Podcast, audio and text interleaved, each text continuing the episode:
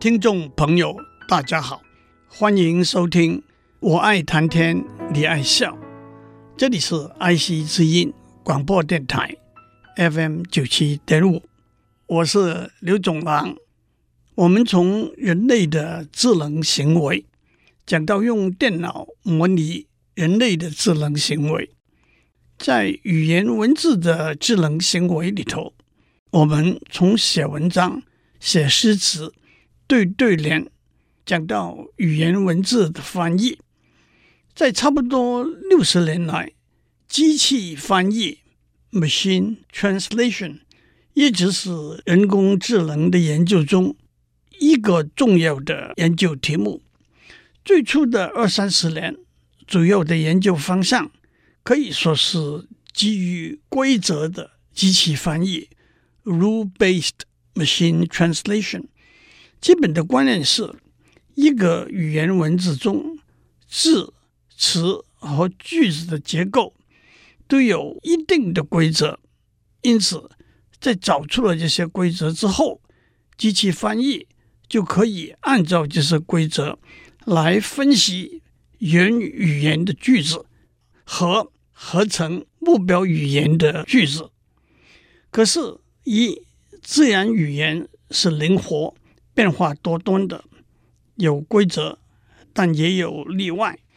第二，不同的语言有截然不同的规则，因此二三十年来，基于规则的机器翻译的结果总不能算得上满意，因此也带来了所谓机器翻译，甚至推而广之，人工智能研究的一个冬天。甚至在机器翻译这个领域里头，一句流传的话是在一九八零年代末期，在 IBM 机器翻译研究小组的主持人开玩笑的说：“每一次一位语言学专家离开我们的研究小组，小组的工作表现就有了进步。”机器翻译的另一个主要研究方向，可以说是基于经验数据的机器翻译 （empirical data-based machine translation）。基本的观念可以说是源自在一九四九年通讯理论 （communication theory） 里头的资讯理论 （information theory）。这是一位美国数学家，也是机器翻译的早期研究者 Warren Weaver 首先提出的。不过，一直到了一九八零年代，才带动了大量的研究工作。基于经验数据的机器翻译，也可以分为基于统计的机器翻译 （statistical machine translation）。和基于例子的机器翻译 （example-based machine translation） 等等，虽然彼此之间也有观念上重叠的地方，我们就以基于统计的机器翻译作为例子，解释这里头的一些基本观念。从通讯理论的观点来说，从发送端送出的讯号是一。在接收端收到的讯号是 C，我们知道 C 是什么，因此要按照几率 （probability） 估计在发送端最可能送出的讯号一是什么。从翻译的观点来说，在原语言中的句子是 C，在目标语言中的句子是一。我们知道 C 是什么。因此，就要按照几率估计最适当的翻译一是什么。因此，用几率的语言来说，这两个观点是相同的。我们要从已知的 C，按照几率选取最可能的 e。让我具体的用一个翻译的例子来说明。原语言是中文，其中待翻译的一个句子 C。是我爱你，在目标语言英文里头，可能翻译的结果是 E one I love you，或者 E two I want to see you。或者 E three You are the one I worship and adore。因此，我们要按照从中翻英的语料库里头大量的例子，计算出把 C 翻成 E one 的几率是多少，翻成 E2 的几率是多少，翻成 E3 的几率是多少，然后选几率最大的 E 作为 C 的翻译。不过，观念上是如此，事实上，我们不可能有一个语料库。里头会有所有的中文句子和每一个句子所有可能的英文翻译，因此我们只能做近似的估计。首先，按照几率论中的贝氏定理 （Bayes' law），我们做一个可以说是间接的计算。换句话说，我们要算的几率是已知 C 可能是 E1。或者 e two 或者 e three 的几率是多少？按照贝氏定理，已知 C 可能是 E1 的几率等于 E1 发生的几率乘上已知是 E1，而 E1 是从西翻译过来的几率。也就是说，我们要算两个几率。第一个是 E1 发生的几率，那就是在英文里头。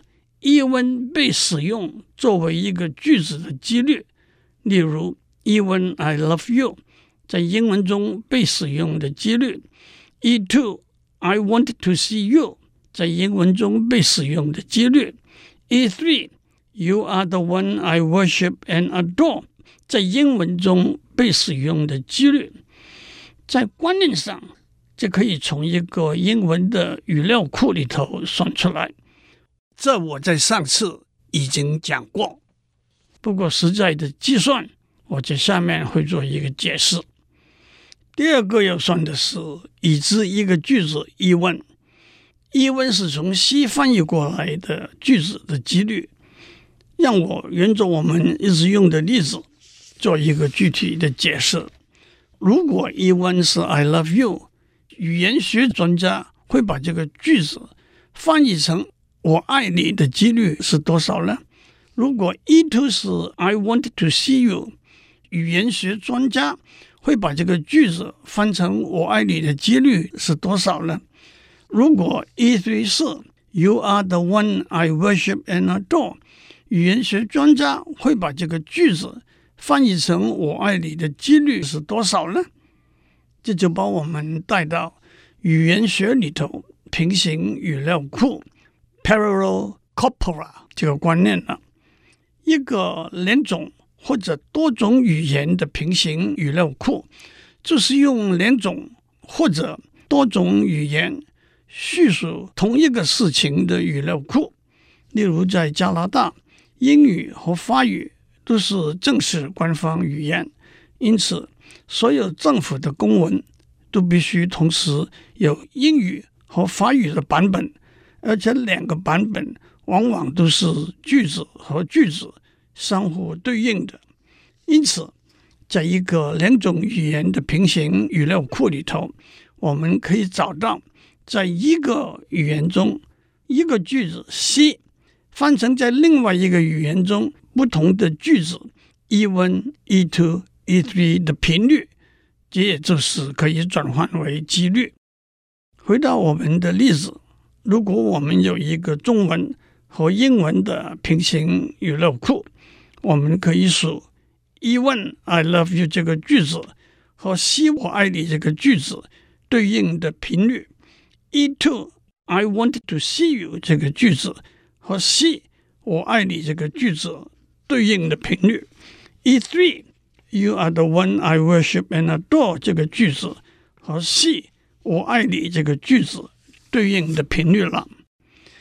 目前存在的平行语料库很多，上面已经讲过，加拿大有两个官方语言，英语和法语，因此所有政府的法令规章都有两个英文和法文相对应的版本。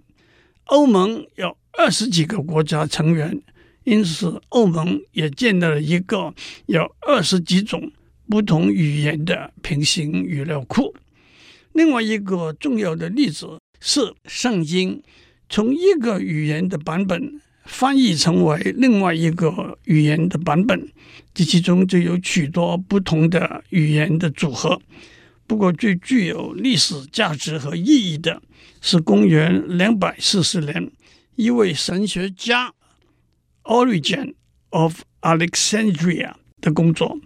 他把希伯来文的旧约圣经，连同五个不同的希腊文翻译的版本整理出来，罗列成行，相互比对，因此叫做 hexapla，那是希腊文中六倍的意思。上次的有一个叫做 English hexapla，那是从希腊文的新约圣经，连同六个不同的英文翻译。整理出来，罗列对比的典籍。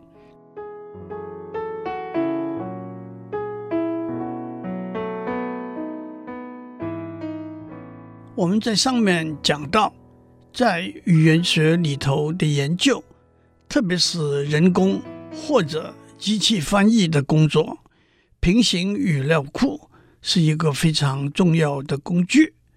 不过，让我先打一个岔。讲到平行语料库的时候，一个在考古学和语言学里头引起很多研究工作者注意的一件文物，是在一七九九年在埃及发现的罗瑟塔石碑 （Rosetta Stone）。Rosetta 是这个石碑被发现的时候所在的小城的名字。让我首先非常简单的交代一下几个历史上的时间点。古马其顿王国 （The Macedonian Empire） 是约在公元前八百年到公元前一百四十六年间，在小亚细亚和古希腊地区的国家。它的官方语言先是古马其顿语。但是到了公元前四百年，就逐渐被通用希腊语 Hellenistic 取代。古马其顿王国的帝王体系世代相传，自然有非常复杂的权力掠夺、宫廷斗争的历史故事。不过，就让我们跳到公元前三百五十九年，腓力二世。他在内忧外患的恶劣环境里头，从摄政王的位置废黜幼主，自称为国王。他的苦心经营，很快就把马其顿建立成为一个强大的国家。可是不幸，在短短几年之后，公元前三百三十六年，在他女儿的婚礼上被刺客杀死。他当时年仅二十岁的儿子亚历山大继位，这就是雄才大略的亚历山大三世，后世也称他为亚历山大大帝 （Alexander the Great）。他天赋异禀，十三岁到十六岁的时候，腓力二世还聘了亚里士多德做他的家庭老师。他在腓力二世被刺杀死亡之后，迅速地平定了国内的骚动，然后东征南讨，建立了丰功伟业，也非常动人、详尽的历史记载。不过很可惜，这不是我要讲的主题。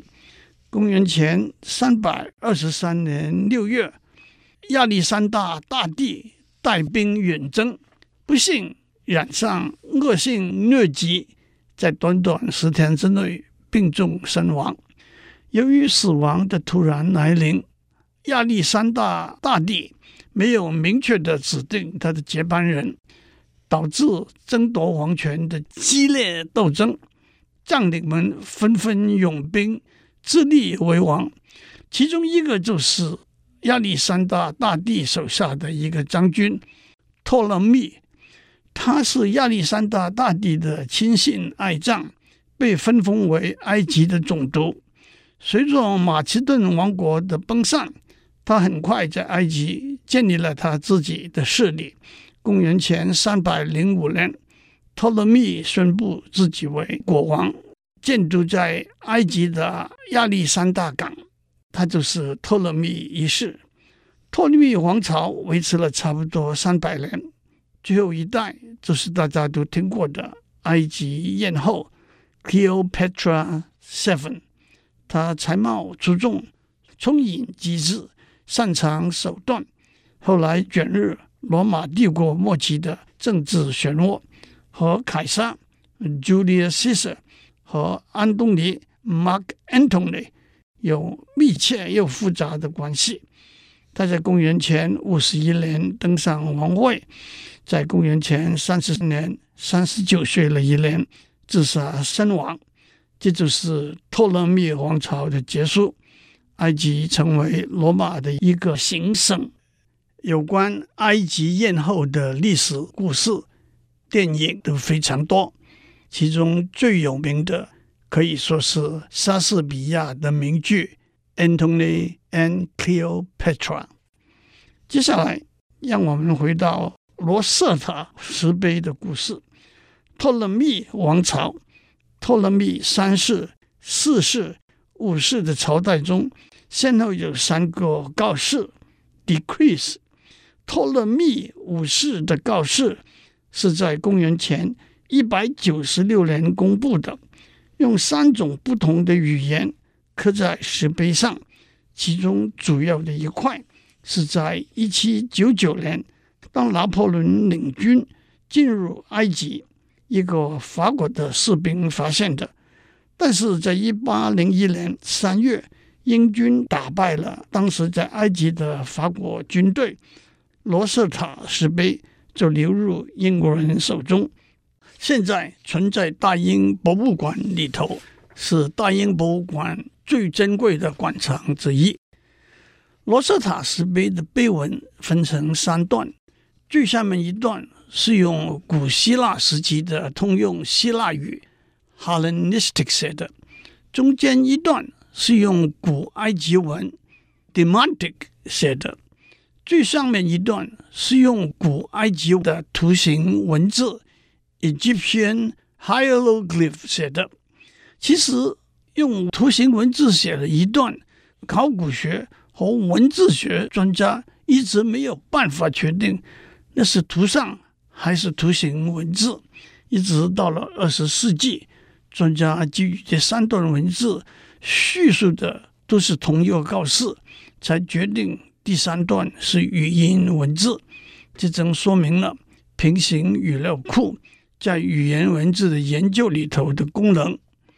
讲到这里，我们可以说，把基于统计的机器翻译的基本观念介绍过了。我们在上面讲过的，可以总结为：从原语言中一个待翻译的句子 C，找出在目标语言中。最适当的翻译句子一，因此让我重复：我们要在许多可能的句子 E1、E2 或者 E3 等等里头算出第一一个句子 E1、E2 或者 E3 等等在目标语言中使用的频率。观念上就可以从原语言的语料库中算出来。二。待翻译的句子 C 被专家翻译为 E1、E2 或者 E3 等等的频率，观念上，这个可以从原语言和目标语言的平行语料库里头算出来。但是这里头有若干计算上的细节，并不只是在观念里头讲的那么直截了当。这个。我们下次再讲。祝您有个平安的一天。